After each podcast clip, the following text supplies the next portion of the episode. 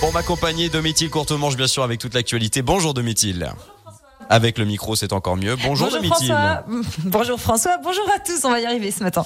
Pour les titres de l'actualité aujourd'hui. La visite de la secrétaire d'État chargée de l'Europe annoncée ce matin à Annecy. La fermeture de la moitié des lits en psychiatrie fait tâche à La Roche-sur-Foron. La CGT proteste. On parlera aussi d'une nouvelle complémentaire de santé destinée aux habitants de Cluse. La journée commence avec une nouvelle visite ministérielle aujourd'hui en Haute-Savoie. La secrétaire d'État chargée de l'Europe, Florence Boone, seront à Annecy aujourd'hui et demain pour rencontrer les élus locaux au sujet des transfrontaliers, mais aussi les membres du bureau de la Chambre d'agriculture Savoie-Mont-Blanc. À cette occasion, elle va visiter une exploitation laitière à Gruffy ainsi que l'usine d'assaut aviation. La CGT dénonce la fermeture de la moitié des lits des services psychiatriques de la Roche-sur-Foron. Une centaine de lits vont ainsi fermer sur les 200 que compte l'établissement public de santé mentale de la Roche-sur-Foron. Ce n'est pas la première fermeture. Déjà, le pôle psychiatrique de Tonon-les-Bains a fermé il y a un an. Au centre hospitalier Annecy-Genevois, là aussi, des lits ferment faute de personnel. Pareil en Savoie, au CHS de Bassin.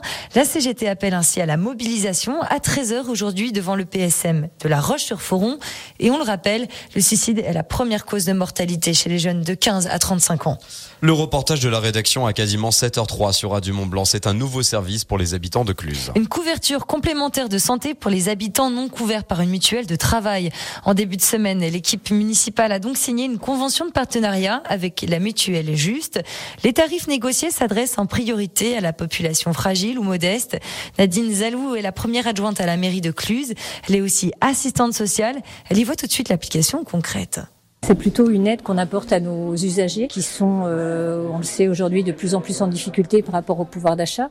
Je le vois tous les jours, les difficultés des gens et du fait qu'ils les amènent à renier, je dirais, sur des dépenses telles que sont effectivement les mutuelles ou, qui renoncent à des frais, des frais dentaires, euh, d'orthodontie, des frais d'optique. Et là, avec cet outil-là, si on peut leur permettre euh, justement d'augmenter leurs chances d'avoir euh, des soins de bonne qualité, euh, voilà, on est tout à fait favorable. Et puis cette approche aussi, je trouve, avec l'accompagnement qui est fait auprès des personnes, c'est un plus aussi. Quand on sait aujourd'hui toutes les démarches à faire par Internet, etc.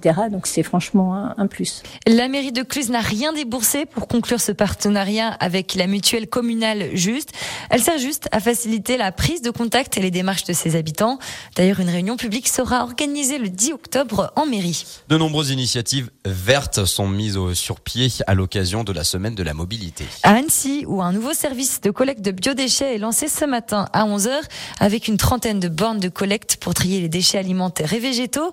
Pour l'heure, l'objectif est de récolter près de 285 tonnes par an. À 11h toujours à Megève cette fois, qui officialise son programme Adopte un spot. Ce programme vise à réduire les déchets en montagne et sensibiliser le grand public grâce à des actions de ramassage au même endroit au minimum deux fois par an pendant trois ans. Un ramassage sera ainsi proposé aujourd'hui sur le site de la côte 2000. Et puis en hockey, les pingouins de Morzine-Avorien ont eu le dessus sur les éléphants de Chambéry. Deux buts à un pour ce match de préparation. Le prochain rendez-vous est donné ce samedi avec un déplacement chez les Yeti Hockey Club Mont-Blanc. Ce soir enfin en rugby, les Bleus ont rendez-vous avec la Namibie à Marseille pour le troisième match de la Coupe du Monde.